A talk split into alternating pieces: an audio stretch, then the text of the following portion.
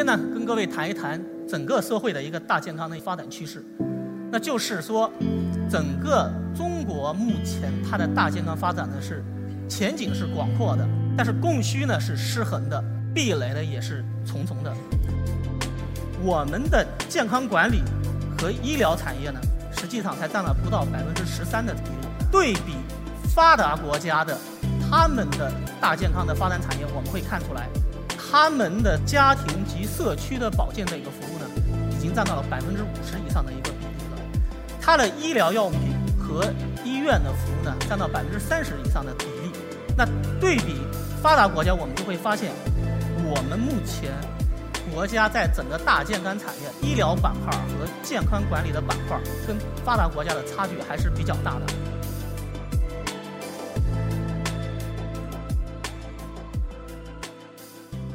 各位朋友，大家上午好。我今天呢，跟大家分享的主题呢是数字化背景下企业大健康发展的一个趋势和实践。那今天呢，我会从三个方面跟各位来宾做一个分享。首先呢，是讲一讲咱们整个社会大健康的一个趋势。第二个呢，谈一谈就是现在的这个企业大健康的一些痛点，以及呢，FESCO。在整个的大健康的这个发展的过程中，我们所做的一些具体的一些实践。首先呢，跟各位谈一谈整个社会的一个大健康的一个发展趋势。那我们呢，总结了一句话，十二个字，那就是说，整个中国目前它的大健康发展呢是前景是广阔的，但是供需呢是失衡的，壁垒呢也是重重的。那具体的来谈一谈，就是说我们的这个前景是如何的广阔。首先，我们来看一看，目前呢，中国呢有将近十四亿的人口。那随着居民的收入水平的不断提升，我们国家的潜在的购买能力和消费能力是不断的提升。中国呢已经成为全球最大的大健康的一个发展的市场。那在这十四亿的人口中呢？我们有将近五亿的人口呢，是具有慢性疾病的患病人群的。那现在呢，脂肪肝、心脑血管疾病、糖尿病，已经占到咱们整个国家的疾病死亡的百分之八十五的一个比例，而且这一个数字呢，还在不断的提升。所以，对于慢病的防治，势在必行。第三块儿，我们国家呢，还有将近。三亿人口的老年人群，现在目前呢，我们面临的是一个什么呀？叫未富先老的这么一个生存环境。那银发经济在整个的国民经济的这个收入占比中是越来越的大，越来越提升。所以我们说，现在整个国家的大健康趋势呢，是全民都在关注健康，有特别高的市场的需求。接下来呢，再各位各位聊一聊，就是目前我们国家大健康产业发展的一个基本的一个情况。根据前瞻产业二零一九中国大健康的发展图谱，我们看出来，目前在我们国家整个的大的健康发展的这个产业的环境中呢，医药产业和健康养老占到了百分之八十的以上的一个比例。我们的健康管理和医疗产业呢？实际上才占了不到百分之十三的这一个比例。那对比发达国家的他们的大健康的发展产业，我们会看出来，国外的这个发达国家，他们的这个家庭及社区的保健这个服务呢，已经占到了百分之五十以上的一个比例了。它的医疗药品和医院的服务呢，占到百分之三十以上的这么一个比例。那对比发达国家，我们就会发现，我们目前。国家在整个大健康产业的医疗板块和健康管理的板块，我们跟发达国家的差距还是比较大的。目前我们更多的人群是关注的是疾病，那未来我们所有的人群一定要从关注疾病向关注健康做一个转移。未来我们国家的大健康它发展的一个出路，或者是它未来的一个发展的方向是什么呢？我们做了一些总结，那我们认为，整个中国的未来大健康发展的一个突破口是什么？就一定是叫智慧医疗。那要实现这个智慧医疗呢？我们说数字化是实现智慧医疗的关键所在点。我们将智慧医疗比作是一个金字塔，那在金字塔的塔尖是个人健康数据的信息化。那它是整个的智慧医疗未来的一个发展的一个落脚点，所以它就必须要实现医疗资源和信息要向个人的这个点的传递。第二部分，我们说要想实现智慧医疗，还要打通区域的医疗的信息化，要实现医疗信息的资源，它们的互通和共享。打个简单的比方，大家都知道。目前我们国家它的医疗体系是以省级为统筹单位的，那整个在省级统筹单位以下呢，各个地区甚至各个医院，他们的信息又都是割据的，所以就形成了一个又一个的独独立的一个孤立的信息岛。比方说，您在三零医药医院看病，您所有的就诊的信息，它只会在三零医药医院自己独有。您未来就就这个疾病再去做复诊的时候，您去协和，您去人民，您需要再重新的建一套独立的信息的管理档案。第三块呢，说要实现整个的智慧医疗呢，它有最大的一个基础部分，就是要促进我们的智慧医院的建立，要促进我们的医院内的资源和信息的流通。所以，随着五 G 技术的应用。我们认为，在未来的两到三年内，我们国家的大健康，尤其是智慧医疗，将会有一个突飞猛进的发展。所有的人员将从疾病防变转变为未病防治和病复病后防复这么一个大的一个思路的一个转变。那以上呢，就是目前关于我国家的现有的大健康产业的一个基本的情况的一个分析。接下来呢，跟各位同事来聊一聊。企业在实际的管理中的一些大健康的一些痛点。首先，我们来看一看目前在各个企业的实践中，最常用到的大健康的产品或者是工具呢，有两个。第一个呢是体检，包含了常规的入职体检和年度体检。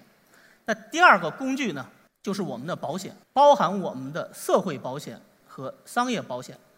但无论是保险也好，还是体检也好，以及是现现在的职工呼声越来越多的医疗也好，它都面临着一些痛点或者是难点。我们总结了一下，大概有四个方面。首先，第一个，我们认为说叫产品的选择少。那在整个的产品选择少层面呢，有两个方面。第一个，就产品的同质化比较严重；第二个呢是优质的。供应商渠道相对的比较少，简单的讲一讲。那现在整个的体检行业，整个职工的在职体检这一块儿，大概的它的人均的价格呢，大概是三百多个，三百五十块钱左右的一个体检的一个套餐价格。入职体检已经压价压到了七十块钱以内，所以这种低价就一定导致了体检供应商他所给留给我们选择的空间和余地会越来越少。第二个。我们叫员工的要求多，现在在整个的职场领域呢，我们所有的员工他横跨了六零、七零、八零、九零，甚至于零零。那尤其是八零、九零和零零，他们现在对于我们的企业的健康管理提出了很多的要求。具体的第一块儿，员工希望我们的产品的选择的层次是多样的。其次呢，员工还希望我们所选择的这个产品，它所提供的服务。是更加便捷的。第三个，我们说在企业的大健康中，一大痛点就是效果难衡量。那具体的体现在是两大块儿。第一块儿就是企业缺乏有效的手段和工具来衡量我的这个结果。比方说，每年我们这些企业都做完了我们的体检了，那具体的这些体检员工的满意度是怎么样的？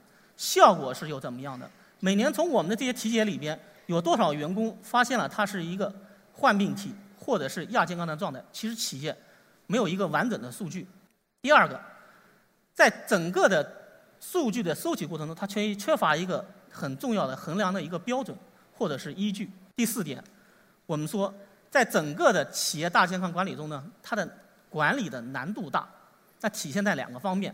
第一个方面就是我们企业的 HR 部门，它相对的在整个企业的运营过程中属于一个弱势部门，体现在两个方面，它是一个服务部服务性的部门。第二个，它整个的人员不会像销售部门提供那么多，所以呢，它没法给员工提供个性化的服务。第二个，现有的无论是供应商还是渠道，能够提供给我们企业 HR 的这种工具或者是材料，相对的比较单一或者是少。企业的 HR 如果说想要做到服务的千人千面，必然要增大我们的 HR 实际的一个工作量。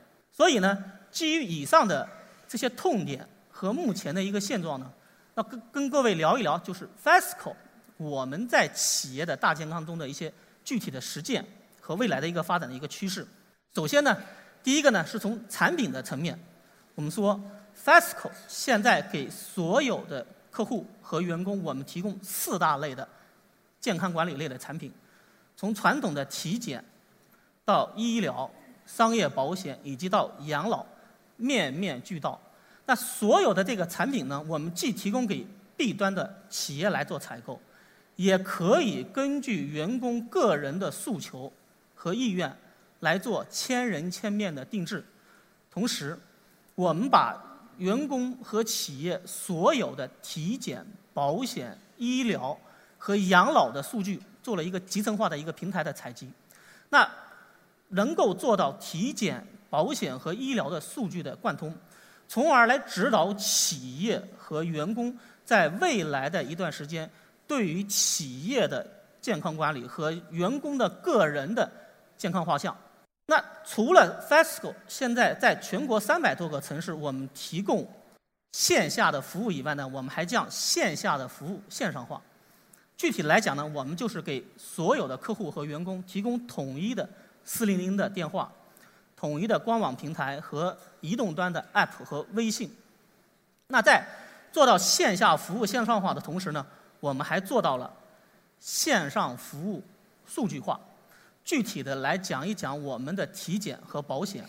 那在我们的这个体检产品呢，我们这是以我们的一个移动端的一个界面来展示。我们现在已经做到了跟市场上的爱美慈等主流的体检机构的系统对接。在我们的系统上，可以实实时的查询体检机构的体检预约的安排。做完体检预约的安排以后呢，员工的体检报告可以通过我们的接口返给我们。有的员工会说，我之前的体检并没有在 FESCO 做，那怎么办？我们现在已经开通了员工移动端的端口的上传，可以将员工历年的体检报告自己拍照，或者是 PDF 格式的。本地化上传，我们上传来了以后呢，我们通过 OCR 的影像技术，将员工所有的体检的数据和指标做具体的影像的一个展示和数据的格式化的处理。打个简单的比方，我们以甘油三酯这一项来举例，我们可以能做到员工历年的甘油三酯指标的一个曲线的变化。同时，对于甘油三酯的它异常变化，我们能给员工做到实时的。健康管理和用药的一个指导，除了给员工做到正常的这个体检的数据指导以外呢，我们还可以给企业出具团检报告。最后呢，是在我们在整个的商业保险板块的一个实践。大家知道，现在所有的员工的就诊信息都是在医院，都是在各个医疗机构。那我们所采取的方式呢，就是将员工所有的就诊的票据做影像化的处理。除了做常规的就诊的医院、疾病、日期、科室处理以外呢，我们还将员工所有的就诊的药品检查，以及甚至于某一类药品的用法用量做数据化的采集，从而能够满足员工在未来的一段时间。